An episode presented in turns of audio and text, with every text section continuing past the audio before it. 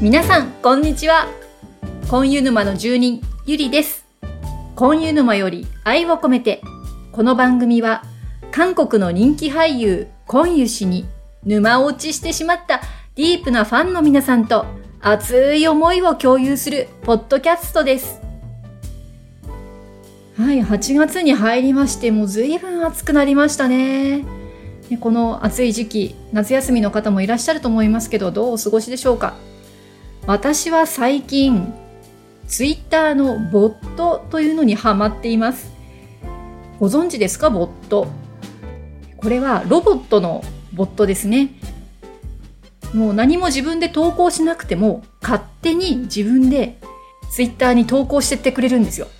まあ、もちろん何を投稿するかはちゃんと準備したりとか、あの、このコメントが来たらこう返すとか、いろいろと決まりを作っておくんですけれども、まあ、そうするとね、自分で何か、あ、今投稿しなきゃってやらなくても投稿どんどんしてってくれるので、なかなか便利な技術です。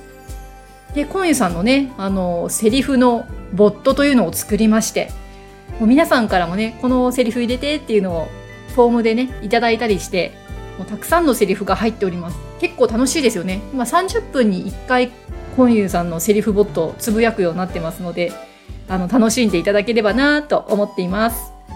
で、また、そのセリフに何か返信をすると、コンユさんが何か、まあ、コンユさんがというか、正確にはコンユさんのボットが何か返してくれますので、それも楽しんでいただければなと思います。さて、この番組も通常のモードに戻りまして、今日は久しぶりにトッケビのセリフの特集をお聞きいただきたいと思います。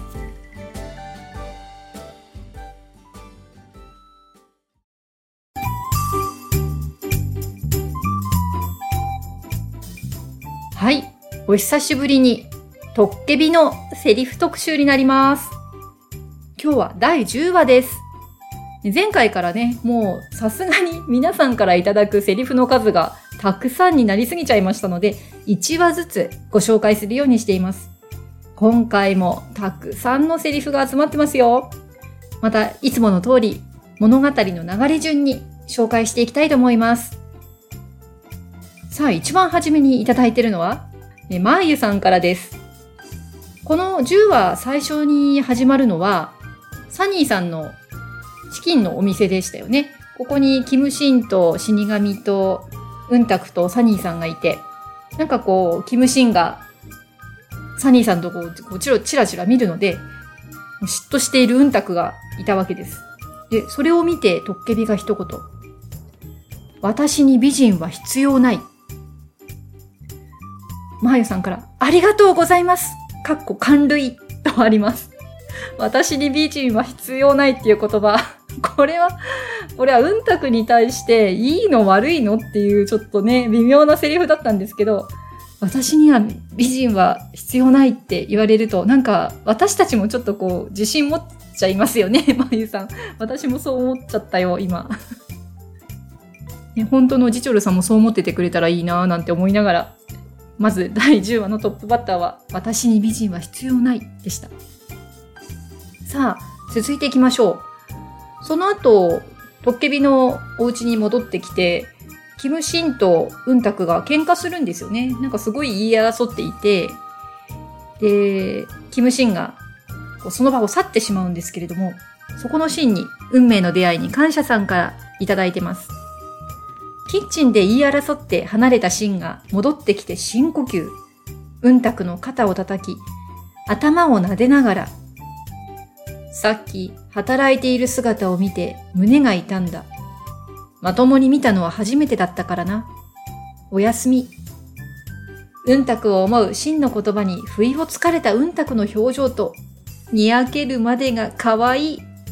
真も変わってきてるのかな多分、今までの真なら、思ってはいても、戻って伝えたりしたかなうん。あんなに喧嘩しちゃって大丈夫なのかなと思った後の、なんだやっぱりラブラブじゃんってちょっとこちらもにやけちゃうシーンでしたね。同じところにペコ4201さんからもいただいています。チキン店でサニーさんを凝視していたキムシンさんに憤りに任せてまくし立てるうんたくちゃんです。口では叶わないから捨て台詞を残してその場を去ったキムシンさんですが、すぐに戻り、ねぎらいの言葉をかけながら、両方に手を添えて、左右に頭をクイクイは、甘いカスタードクリームのような優しさで、とんがりかけた心を丸くしてくれます。うんたくちゃんの嬉しさの表情と照れた仕草は、恋する乙女そのものですね。ねえ、もうまあ、甘い感じのキムシンさん。これもいいシーンですね、本当に。まあ、こんなに甘いカスタードクリームの優しさ出すんだったらもう最初から喧嘩するなよとか私は思っちゃうんですけど。まあこれが二人のいいところということで。さあ、今度ところ変わって、死神さんとサニーさんのシーンになりますね。ケロケロさんからいいてます。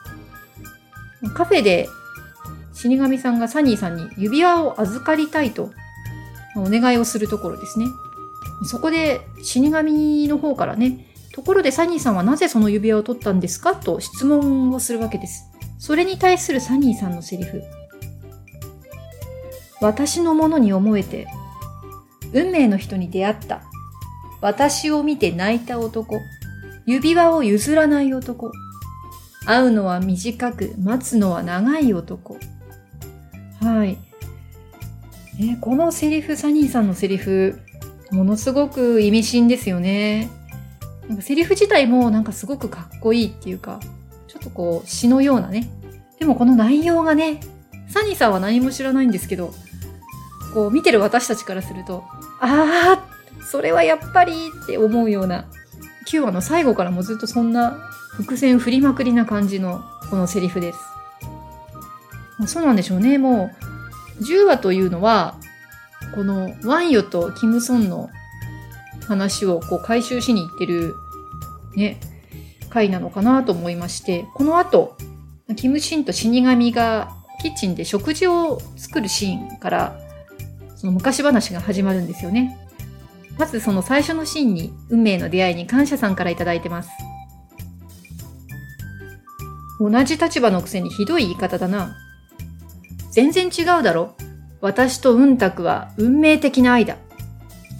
豆腐にケチャップをかけすぎだ。って、運命ではなく運命的な愛と言い切ってるところも好き。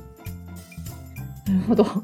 運命的な愛だときっぱり言っちゃってるところなんで、これ本人にはね、キムシンもうんたく本人にはこう言えないっていうか、でも死神さんにはこんなにストレートにね、言い切っちゃうんだよね。はい。で続いて、死神さんのセリフから、もし妹が生まれ変わり、再会したら、その後はどうなる？どうって、現世では安らかなのか、健康に暮らしているのか、愛されているのか、そんなことが気になるだけだ。可愛かったよ、妹は。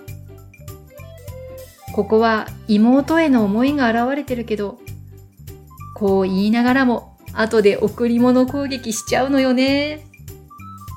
そうですね。この後ね、お前はあれが好きだった、これが好きだったって確かお届け物しちゃうんですよね。そんなちょっとクールにね、そんなことが気になるだけだよとか言っていながら、やっぱり情に熱いキムシンです。はい。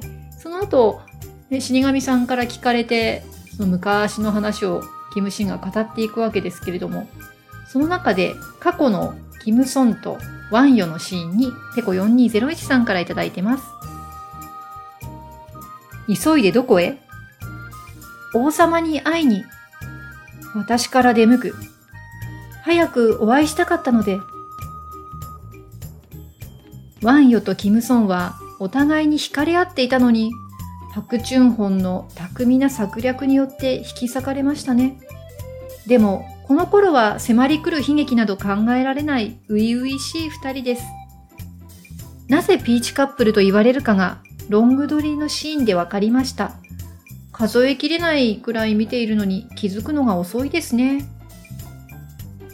そう、ピーチカップルはあの、桃の花がキーワードですよね。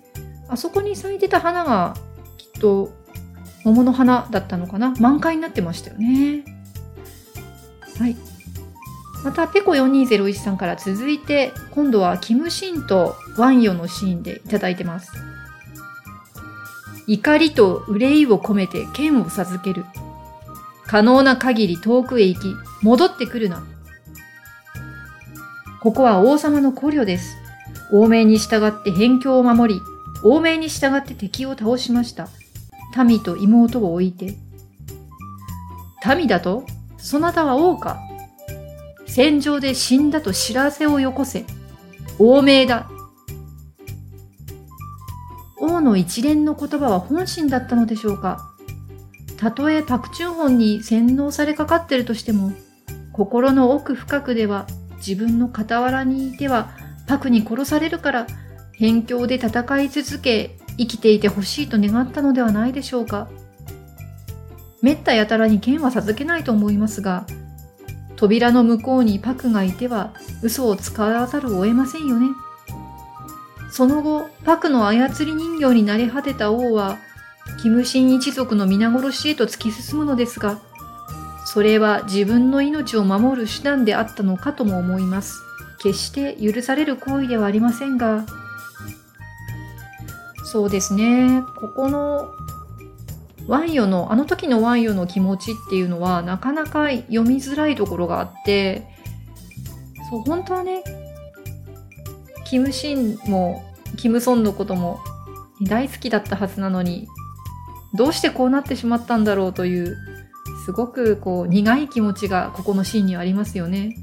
実際どうだったんでしょうか。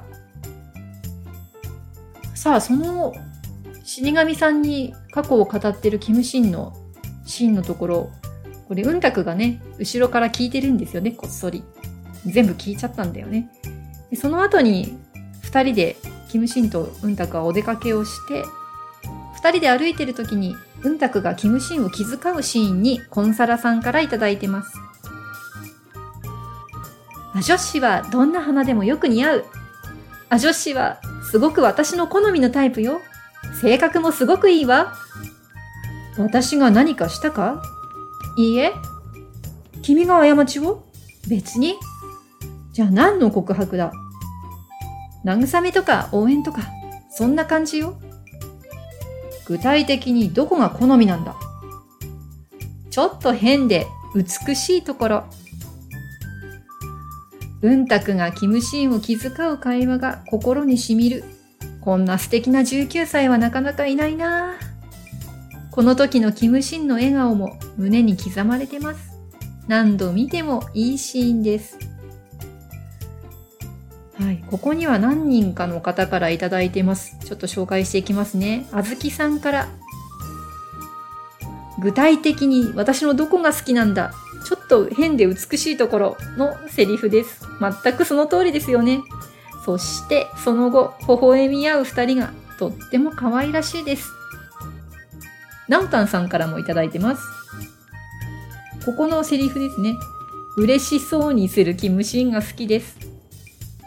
で、また運命の出会いに感謝さんからもいただいてまして、ここ、この後見つめ合って微笑む二人がとても幸せそう。ということで、ね、ちょっと派手ではないんですけど、うん、いいシーンですよね。ちょっと変なところっていうセリフもね、笑っちゃうんだけど心にしみる、なかなか素敵なシーンでした。でこれは、あの、パジュにね、行くところだったんですよね。あの、図書館の幽霊さんのお墓があるところに向かっていたわけで、で、そこで、ジョンヒョンが何者かというのが分かったわけですね。そこからのシーンにまた続いて運命の出会いに感謝さんから頂いてます。その後、図書館に戻ったところでのジョンヒョンのセリフ。服は買ってあげられなかったけど、4人のお金は守ったわ。さまようついでに、あなたの成長を見てたら、つい行きそびれちゃった。ここはずっと孤独だと思っていたうんたくを母親に代わって見守ってくれていたのかと胸が熱くなります。またその後、海に行くんですよね、二人で。で、うんたくがシンにお礼を言うんですけれども、その後、キムシンが、私は頼りになる人間なのだ。で、キムシン節。ここは、ん？と、ん？人間？と思わず言ってしまうところ。そう。いつも人間じゃないとか言ってるくせに、ここ人間だって言うんだよね。でまあ、図書館の幽霊の後のその海のシーンですね。ここを、すごくいただいてますね。はい。キム・ジヨン早く見たいさんから。この図書館から海辺のシーンまで全部ですね。あなたのそばにいたのは世にの娘だからよ。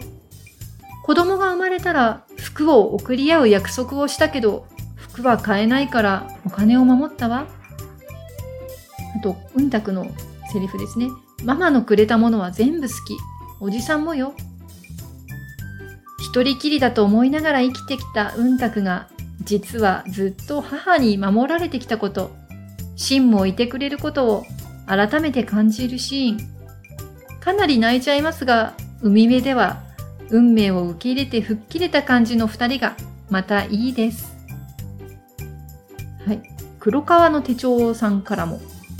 ジョンヒョンにさよならした後の海のシーンで、うんたくがママのくれたものは全部大好きっていうセリフから、そういえば最近雨が降らないねってうんたくが言って、自制しないと NASA に捕まるっていう一連のセリフが好きです。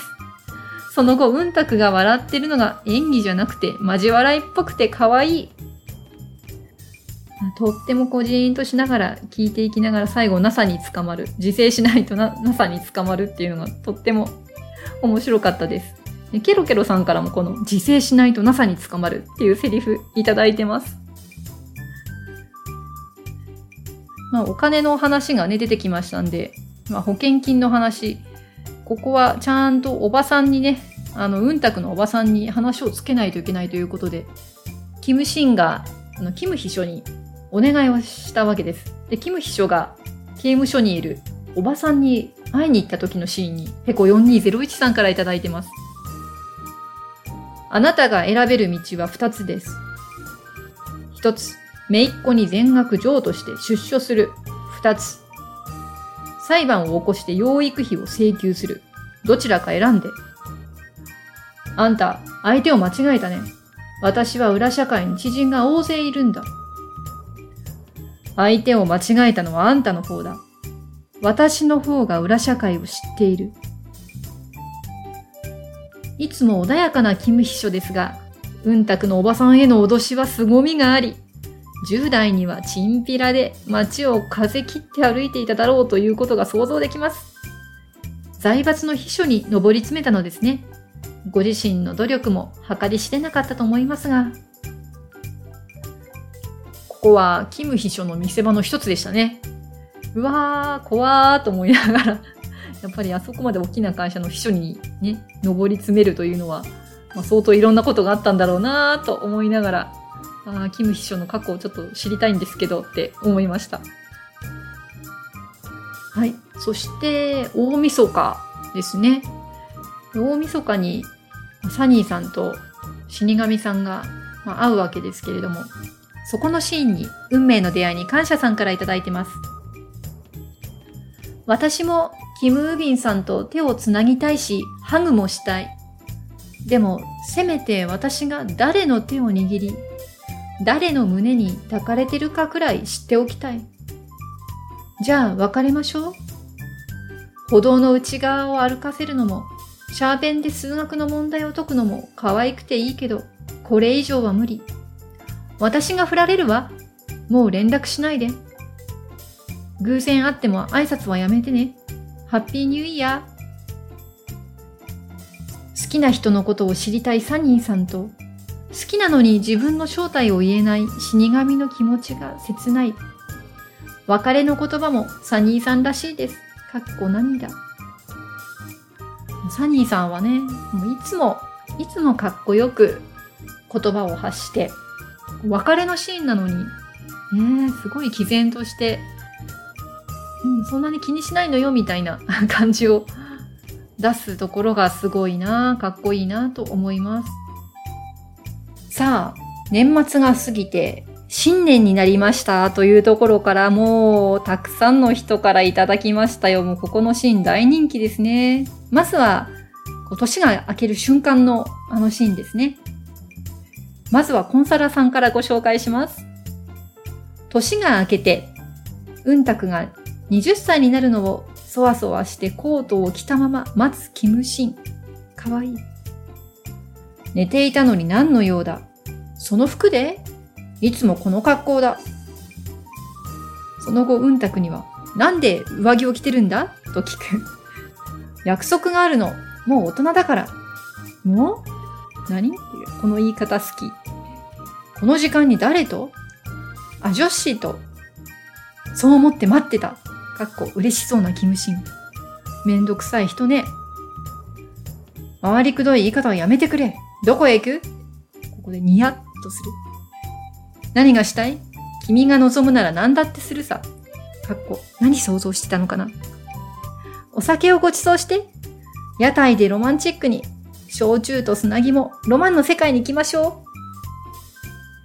不満げなキムシンがこれまた可愛い。どんなデートを期待してたのかなこの後、チンピラを倒すかっこいいキムシン登場。その後のロマンチックな二人だけの世界はきっと他にも多くの方が印象深いシーンだと思ったので、あえてここにしました。ね、この新年のシーンはね、もう、このキムシンなのか、若干ジチョルさんが出てるのかほんと笑ってしまいますよね。はい。マッコリさんからもここのシーンに細かくいただいてますよ。年が明けてうんたくが20歳になったと喜んで出かけると言った時のセリフ。こんな夜中に何が約束だ？一体何を考えて？おじさんとの約束よそう思ってちゃんと服を着てさっきから待ってた。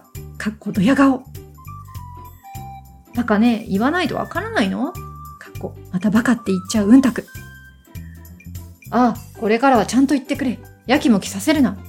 出かけるって何をしたいんだ？かっこ、顔がにやけてる。してくれるの？何があっても、君が望むなら何だってするさ。やきもきさせるなって言っちゃうキムシンが可愛すぎます。このシーンに入る前は、なかなか部屋から出てこないうんたくをそわそわ待ってて、待ちくたびれて拗ねてるところからの、このにやけ顔のキムシンがたまりません。ところで、この後、うんたくが屋台でお酒をおごってって言った後、うんたくがどうしたの？って聞くぐらい呆れ顔なんですけど、キムシンたら何を期待してたのかしら。いや、こりさん、細かくありがとうございます。何を期待してたんだろうって、まあ、少なくとも屋台ではなかったよね。屋台、私たちでも19歳、19歳から20歳になったばっかの女の子がいきなり屋台行きたいとはね、言うとは思いませんよね。屋台かよってどんだけ親父臭いんだ、うんたくって思いながら。意外な一面が出てますよね。はい、続いて、黒川の手帳さんから。君が望むなら何だってするさ。は、ほんと何言ってんのバカってくらい好き。毎回にやけるし、そこから続く屋台ポッポではもうね、見入っちゃってセリフとか頭に入ってこない。かっこ笑い。ってことで終了。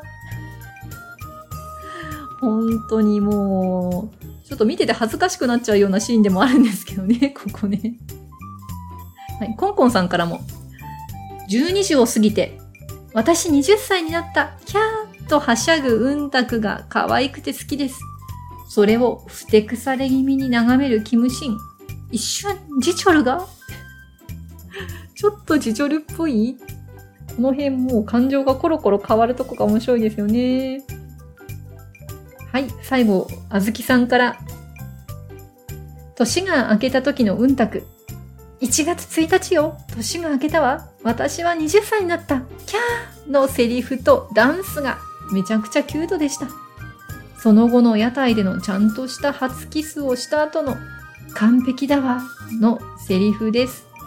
その場面の Beautiful の曲も素敵でした。はい。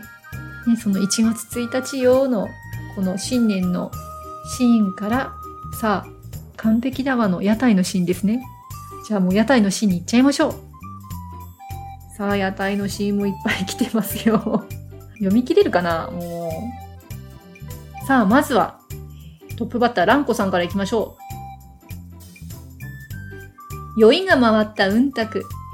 初キスのことで詰め寄られたキムシンが、時間を止めるが、花嫁であるうんたくには聞かず、ずるいとなおも言い寄られるセリフがなんとも微笑ましく、結局は両手で優しく、愛おしいキスをするキムシンにほっこり癒されてます。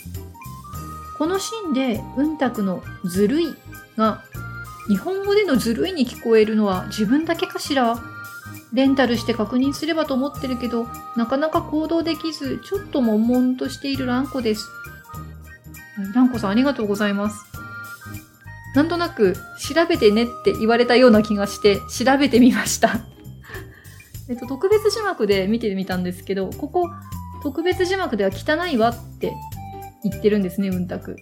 で、実際に聞こえてる韓国語が、これ語尾が、あの言葉の一番最後で終わる発音がいで終わってるので、ずるいのいと、ね、あの韓国語での方のセリフのいが被って、あの空耳アワーみたいな感じで、空耳アワーって古いのか？空耳のような感じで、あの、ずるいって、こう、頭の中で変換されちゃうかもしれませんね。字幕でずるいって見てるので、なんかそういう風にね、頭の中で、脳内でずるいって聞こえてるような感じがしますよね。確かに。はい。さあ、続きまして、まっこりちゃんからもいただいてますよ。居酒屋のシーンは、とにかくもうキュンキュンしました。まだロマンチックか？さっきよりもっとね、ぼんやりとした明かり、かっこそれは酔ってるからでは？質素なつまみ、辛い焼酎、血も涙もない展開、至るところにロマンが溢れてる。どんなところでも、キムシンと一緒ならロマンチックで幸せなんだなって。そんなうんたくを愛おしそうに見て嬉しそうに笑うキムシン。あと一つあれば完璧ね。ポッポではなくちゃんとした初キスをせがむうんたくを、恥ずかしがってうろたえて、トッケビの力で時間を止めちゃって。かっこ938歳でもウブだからね。でも、うんたくには効果がなかったですね。うんたくの、うん、うん、うん、の仕草が可愛くて、可愛くて。絶対に逃げられないってことよ。と言ったうんたくを見つめて、逃げないよ。どうせ逃げられない。っていう時のキムシンの顔はもう、うろたえてなくて、キスする時の顔は本当に優しい顔をしてするんですよね。キムシンからのキスの後、もう一度うんたくからチューのお返し、そして、完璧だわ、の笑顔。もう、この後のストーリー展開は一旦忘れて、とにかく幸せな二人をいつまでも見ていたい気持ちになります。うーん。屋台ですよ。屋台でこんなロマンチックなシーンができてしまうなんて。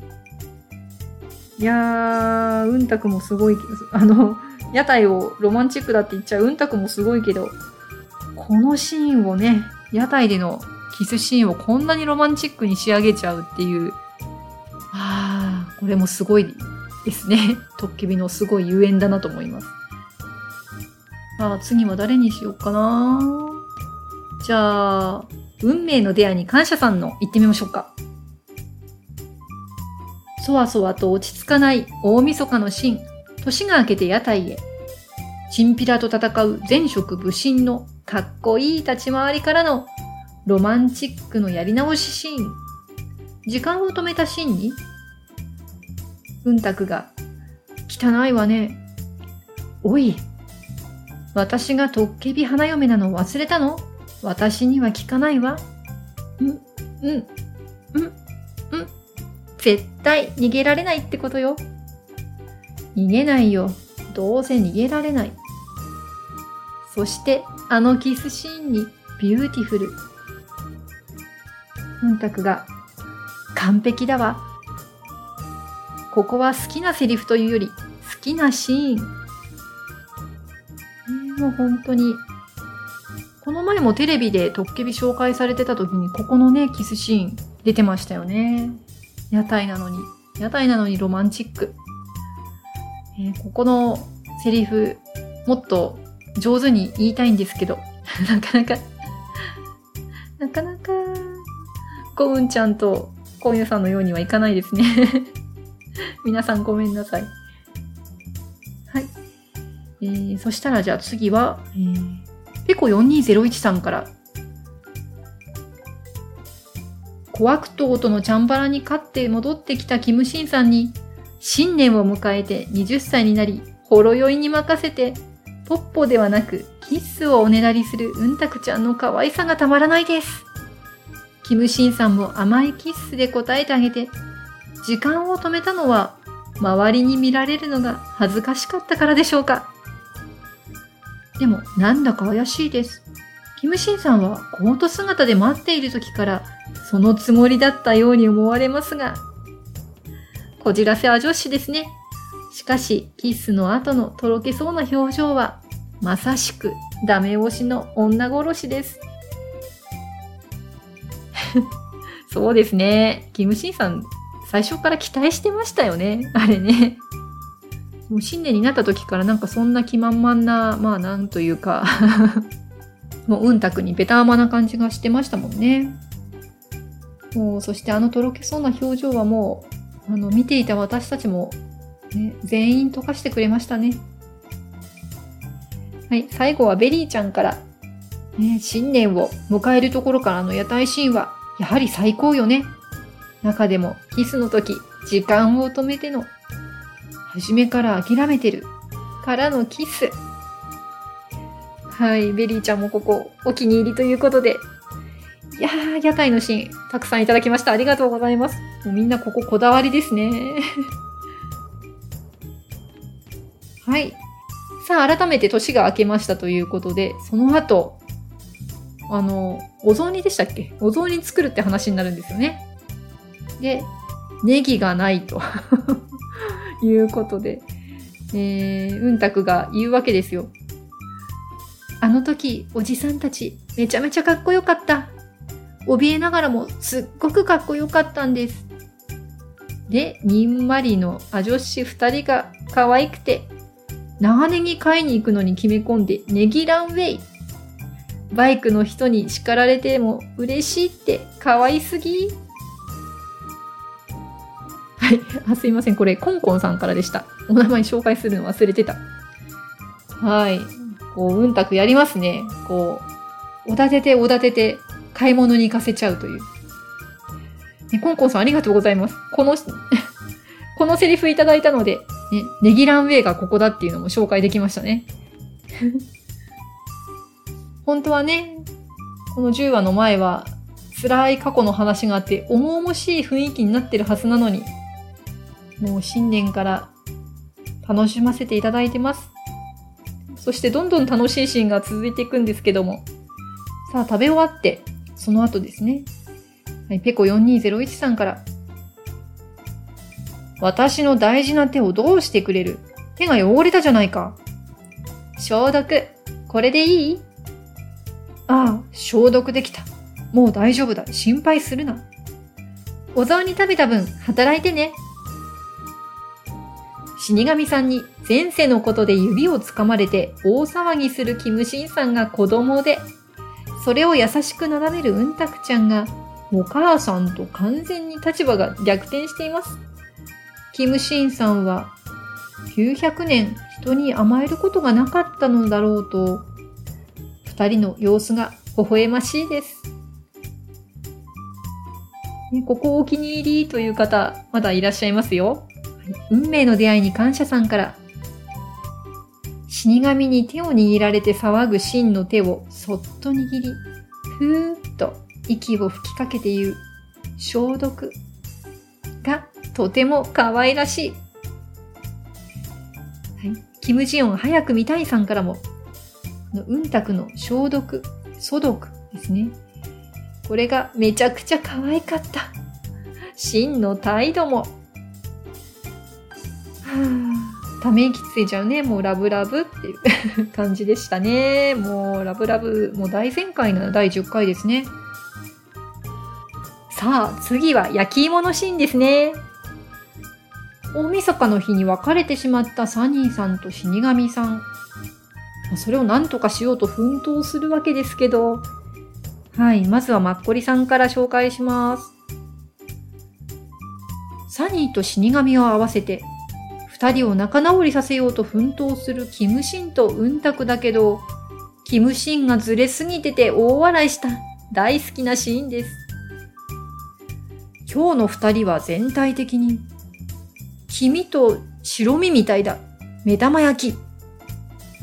本人自信たっぷりなんだけど、みんな呆れ顔。すまない。考え直した後、豆もやしだ。茎と豆。豆もやしは好物だろ？って死神にウインクまでしちゃう始末。死神の悲しい顔、うんたくの怒った顔。普段はクールに人々の守護神をやっているのに、こういうところは空気読めず、しかも反省もしないところがトッケビらしいのですかね。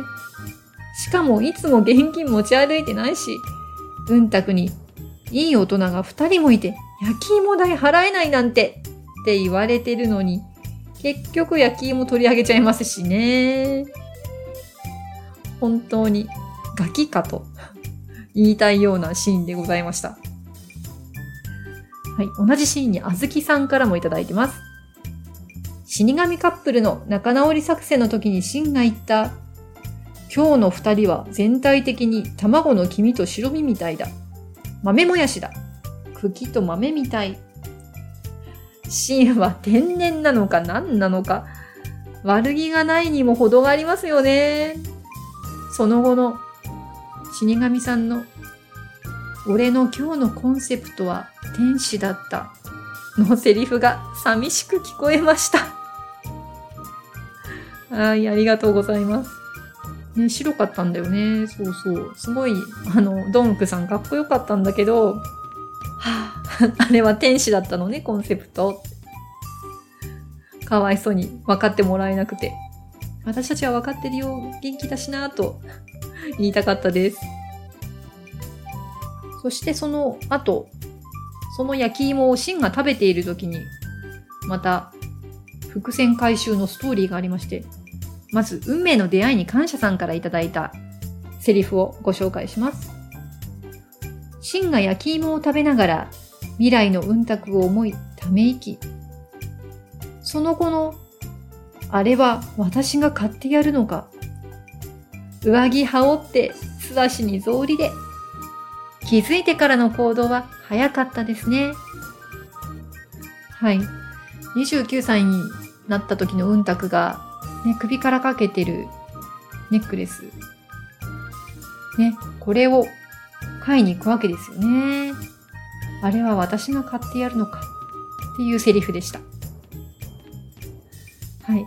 ここはね、やっぱりちょっとこう、いろんなシーンのつなぎになりますので、印象的ですよね。NASA 実生さんからもいただいてます。焼き芋を頬張りながらのキムシン。私が買ってやるのか。B さんでカナダまでネックレス買いに行くからの第15話ですね。29歳の運卓とカナダでデートして、未来は正しかった。ついに代表と会うのだな。また5話のラストですね。私はそれを選んだのだな。というところにループしてくるので大好きです。5話の今湯氏の長いセリフで大泣きしたのに、このどんでん返しのデレデレがたまりません。トッケビのドラマは未来を見たり、生死に関わったりとファンタジー要素がありますが、様々な名言の多くは本人の意志であり、神の予知せぬ強い決断であり、それが運命的だと思えるところが好きです。そうなんですよね。あのまあ、神の計画っていうのもたくさん出てくるんですけど、それを本当に覆していく。うん、自分で決めていくっていうところも、一つこの物語の大きな魅力ですよね。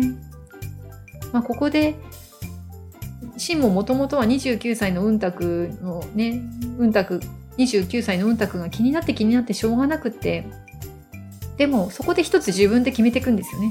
あれは私が買うんだっていう、なかなか強い意志があるから、こうどんどんどんどん運卓との縁を引き寄せていくんだろうなって思いました。はい。で、このシーンに、ちょっと番外編で、あの、マンディさんのツッコミをいただいてます。セリフではないのでスルーしていただいても結構ですといただいてますけど、面白かったのでご紹介いたします。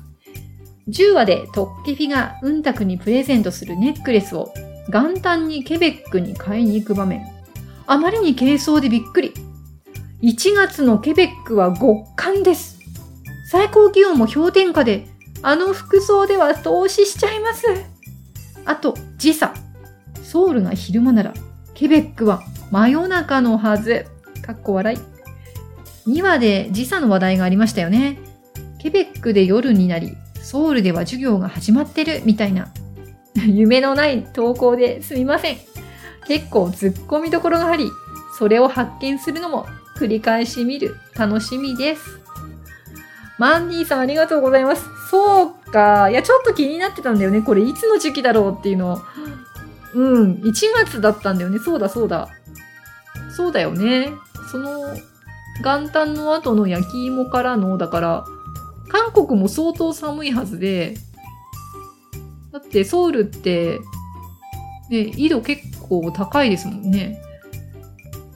えー、ケベック極寒なんだ。氷点下なんだ、最高気温。そうですか。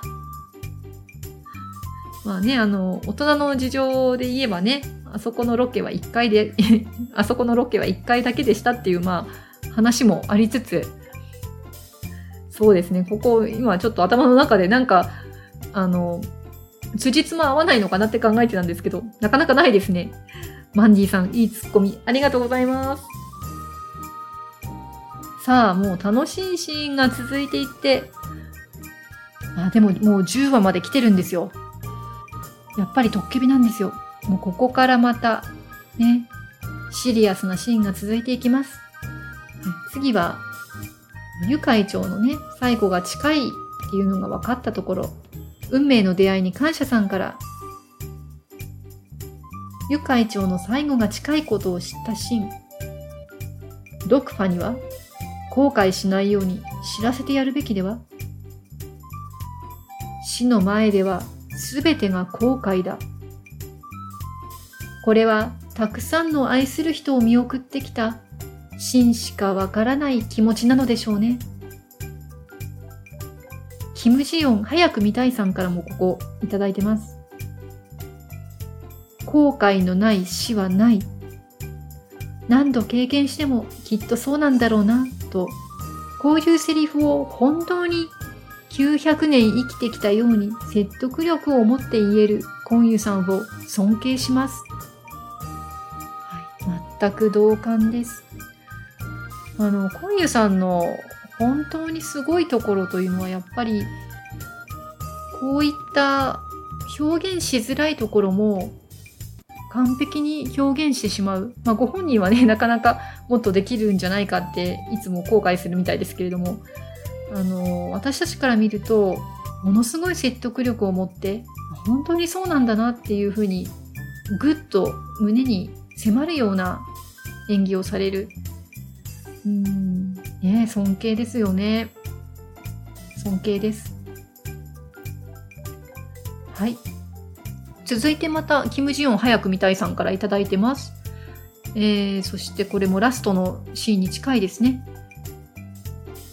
死神さんがまあついにキム・シンにサニーさんの前世のことを話してしまうところですね。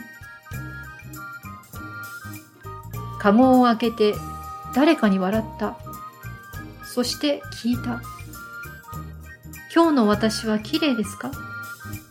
それに答える声があった。不器量だ。このシーンは演出含め図書館シーンとともにお見事としか言えない伏線回収でした。謎が解けていく気持ちよさとお話の膨らみにワクワクしました。いやー、ほんとほんと。ねえもうキムチヨン早く見たいさんに私結構もうナドゥナドゥで鈍感しっぱなしですね。うん。私も今ここのシーンを見てドキドキした。ああ、やっぱりそうなんだって、まあそうだとは思ってたけど、そうなんだっていう、あの、キムシンのね、あの、いや、前、それは前、お前に言っただろうみたいな感じで、またまたそんなこと言っちゃってっていうような、あのー、話からの、この不器量だって言った後の、キムシンのね、顔、目を見開くような顔。まあもうゾクゾクですよね。うわーっていう。そう。やっとここではっきりする。すごいもうね、ドキドキしましたね。ありがとうございます。そして、あ、やっぱりサニーさんがそうだったんだって思いながら、一番最後のラストカット、ペコ4201さんからいただいてます。セリフではありませんが、ラストカットが衝撃でした。やはりと思う反面、悲劇の予感に震えました。はい。まあ、この番組、もうね、セリフを紹介してますよって言ってますんで、まあ、ネタバレ OK ですよね。あのー、あーってこの、サニーさんがやっぱりキムソンなんだ、王妃なんだと思って、こう、心臓がキューってきてるところに、ちらっと映る、死神さんの顔。その服装がワンヨなわけですよね。あーって私も思いました。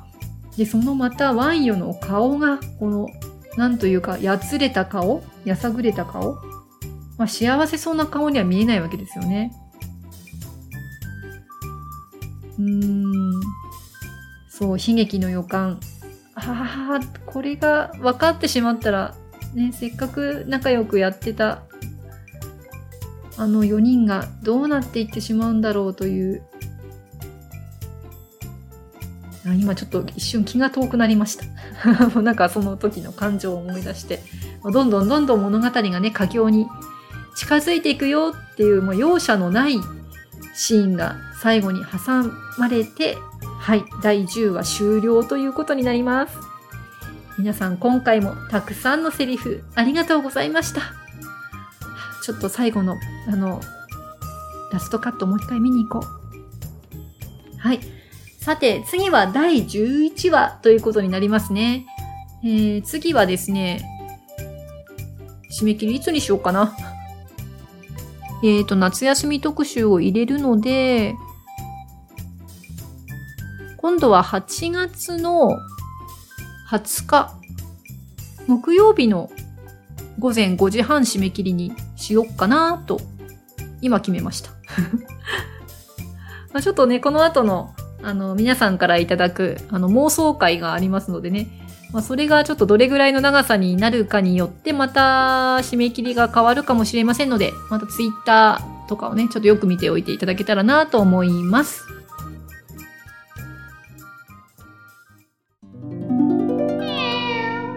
黒猫の手帳を1月ちゃんこの前高校生カップルが自転車置き場でポッポしてるの見ちゃったんだって。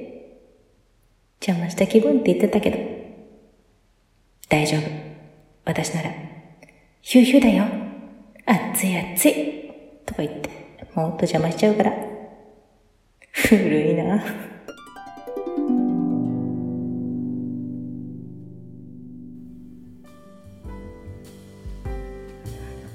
はい、久しぶりの黒猫の手帳でした。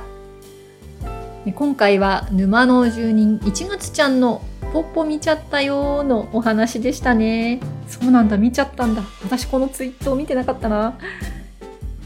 ねえ、ポッポよポッポ、ちょっと今日のセリフにもね、セリフ特集にもポッポ出てきましたし、それにしても私あのヒューヒューだよをすごく普通に聞き流していて、で最後にあのフルで落とされました。そうか、古いのか。そうだよね。ちょっと年齢を感じた、はい。